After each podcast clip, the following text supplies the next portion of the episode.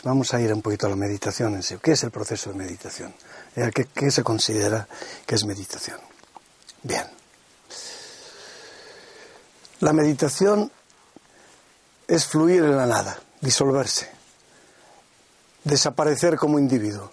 Cualquier técnica, chakra, crilla, cualquier mantra que nos lleve hacia allí no es meditación. Es un proceso, un camino, una dharana, una atención, una concentración. Meditar significa disolver lo que queremos ser en una totalidad. Es algo así como abrirse al absoluto, abrirse a la eternidad, que yo soy desde el comienzo de los tiempos. Y más, y por encima de estos movimientos ilusorios que me identifican con este cuerpo, que es solo un vehículo más entre varios, y me identifican con las cosas materiales y las preocupaciones de cada día. Para llegar a la meditación es posible hacer un trabajo de preparación a través del canal central, del encendido, de la envoltura energética, a través de los fuegos, a través de los chakras, a través del corazón del corazón, a través de la corona, ¿eh? de la corona de espinas y de majestad que cada uno es, que cada uno lleva por encima de la frente. Pero finalmente nunca hay meditación si tú sobrevives. Decía la tradición, si tú estás, Dios no está. Y si Dios está, tú no puedes estar. Y de esa forma tenemos que seguir viendo las cosas. Hasta en las tradiciones cristianas, no solo budistas, se decía, si ves a la Virgen en el camino, quítala del medio. Pues lo mismo. Si hay forma, si hay nombre, nama y rupa, no hay meditación. Meditación es romper los límites de un vehículo que artificialmente nos hemos identificado con él para fundirse en todo lo demás. Y, es acompañada y acompaña a un sentimiento de fusión con todo lo que llamamos amor y que no tiene nada que ver con las emociones. El amor no es una emoción, es una frecuencia. Una frecuencia que va más allá de la identificación a la materia. Una frecuencia que nos pone en contacto con la parte invisible de la naturaleza y de la vida y que de alguna forma nos hace sentir, no con los sentidos externos conocidos, sino con los sentidos internos mucho más amplios, con el tacto que nos abre la totalidad, con el oído del sonido interno, las campanas, las flautas, las gaitas, con esa especie de sentido cenestésico que se amplía totalmente, con el néctar, el gusto interno, con el aliento de vida, que es un flujo que viene de manera regular hacia nosotros. Bien, y la visión misma de, esa parte invisible de la naturaleza que yo soy. Meditar es, por tanto, desaparecer. Es imposible caminar hacia la meditación sin pasar por el suicidio. Es el suicidio de la personalidad y de lo que es transitorio para que lo esencial se manifieste y se revele. Y meditar no exige esfuerzo, y menos ahora. En el tiempo en que vivimos, meditar es sobre todo un juego de entrega, un juego de apertura, un juego de invocación de los fuegos, de invocación de la diosa, del fuego del espíritu que desciende sobre nosotros, y no solo del fuego ascendente. Así que en principio el camino de la meditación es no hacer nada.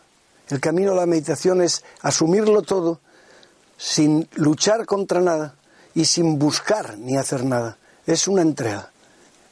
El camino de la disolución exige una aspiración, exige que nuestros objetivos estén más allá de los objetivos materiales que conocemos como vida ordinaria. Y más que nunca, más que nunca, tres grandes fuerzas nos mueven ahí en medio. Primero, el descenso de la diosa, del fuego del espíritu que desciende, las llamas de Pentecostés. Segundo, la espada de la verdad de, Miguel, que es la espada de la verdad del yo soy, el canal central encendido que hace que todo lo ilusorio desaparezca de nuestra vida. Y tercero, el corazón del Cristo Sol, el corazón amoroso que no distingue entre uno y otro, entre tu hijo y los demás, entre tu amigo y los demás, que ama la existencia y la totalidad sin meter mente en medio, sin separación. Meditar es una forma de volver a casa. Meditar es una forma de alcanzar ese, esa frecuencia de eternidad que yo soy. Pero no olvides esto, hasta el yo soy tiene que desaparecer. El camino es siempre, unes el ego y la sombra, te abres a la sombra, abrazas la sombra y creas el yo. Unes el yo y el otro yo. lo conocido y lo desconocido, lo visible y lo invisible, a través del ensueño, y creas yo soy. Y el yo soy mismo tiene que desaparecer en ese absoluto, en esa totalidad. De tal manera que no tenemos agarre posible, de tal manera que no podemos racionalizar nada, que no podemos realizar ninguna técnica, que no podemos recordar cosas personales, que es la esencia de nuestra eternidad antes de haber venido a esta tierra a lo largo de las sucesivas vidas y que no está atado para nada a ninguna cosa externa y a ningún sentido externo, que está vinculado solo a la esencia del ser, de la totalidad, del Dios que yo soy, de la diosa que yo soy. Técnicamente en la escuela Crisgaya yo ofrezco una meditación que tiene que ver con mis ensueños y, mi camino a lo largo de las vidas y de los tiempos.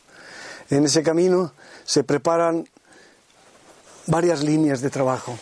La primera, sin ninguna duda, es limpiar todas las adherencias, todos los parásitos que la relación humana con otros seres establece y con lugares y con ideas.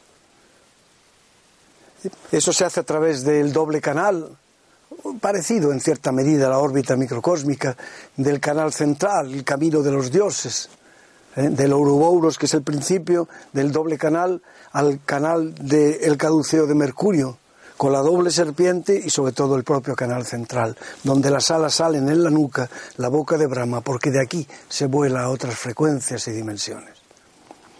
De ahí se pasa a la creación de la envoltura luminosa relacionada con el plexo que por algo se llama solar, si neutralizamos la mente parásita que tenemos implantada ahí. Porque ese también es el lugar del brote esquizoide y el lugar de casi todas las alteraciones mentales.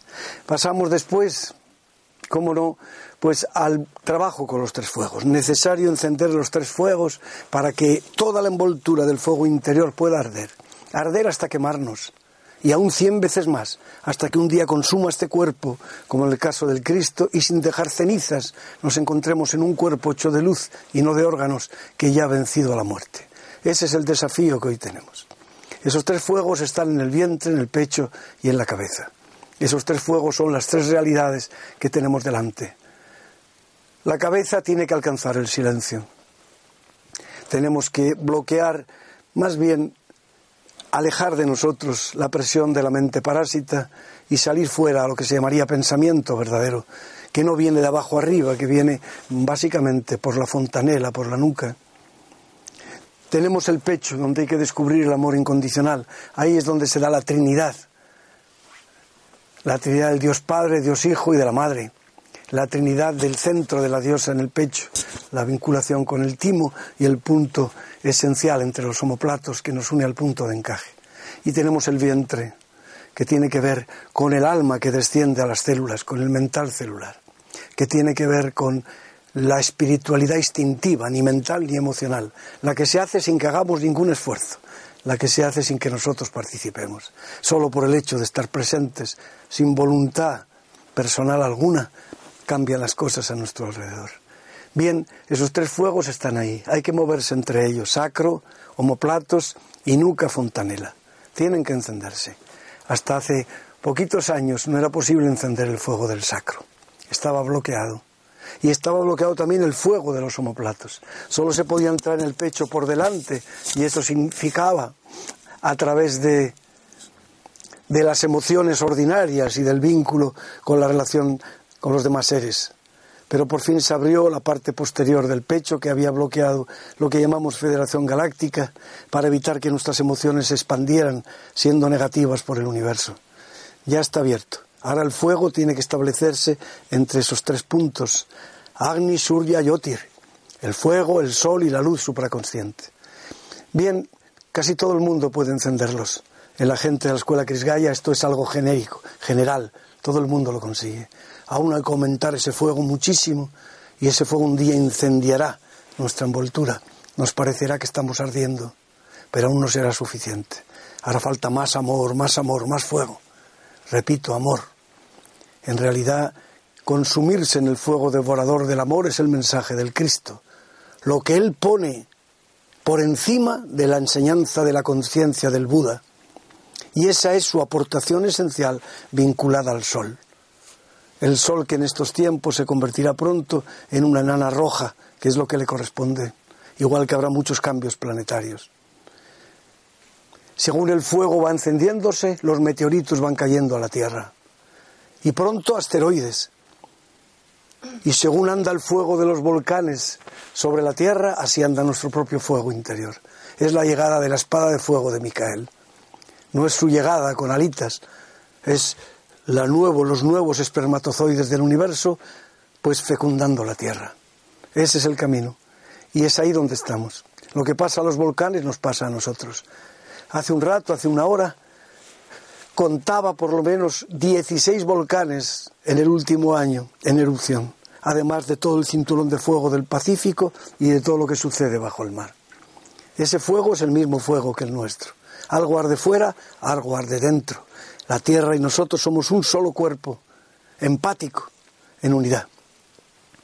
Esa es la clave de lo que tenemos delante. Para llegar a que ese fuego despierte, la meditación exige que pasemos por algunos procesos. Primero, preparar el camino de la energía, de la conciencia. Después, pasar a través de los cuatro pilares del presente, tal y como los llamo. El aliento yo soy, el palpitar, el sonido interno, Nadam y la vibración. Vibración que tiene que hacerse luminosa con el descenso de, la luz, de la diosa. Esos cuatro grandes ritmos son ajenos a la voluntad humana si le dejamos, si los dejamos. Pues ellos nos llevan al silencio. Y en la pantalla mental, en el muro de niebla, se crea un silencio de largos minutos. Si lográramos que ese silencio se ampliara 12, 14, 15 minutos, entraríamos en el nahual de forma natural y en plena conciencia, en el sueño también. La clave final cuál es? Ser testigos de todo lo que pasa aquí sin ser alterados por ello. Porque lo que viene va a ser fuerte a nivel planetario y a nivel de alteración de las relaciones humanas. Pero es que en el sueño pasa lo mismo. Hay que mantenerse como testigo de todo lo que sucede, de todos los mil sueños que pueden aparecer desde nuestro inconsciente. Así que ser testigos de la vigilia, primera atención, del sueño, segunda atención, es alcanzar la tercera atención, la neutralidad total desde el ser. Ajo.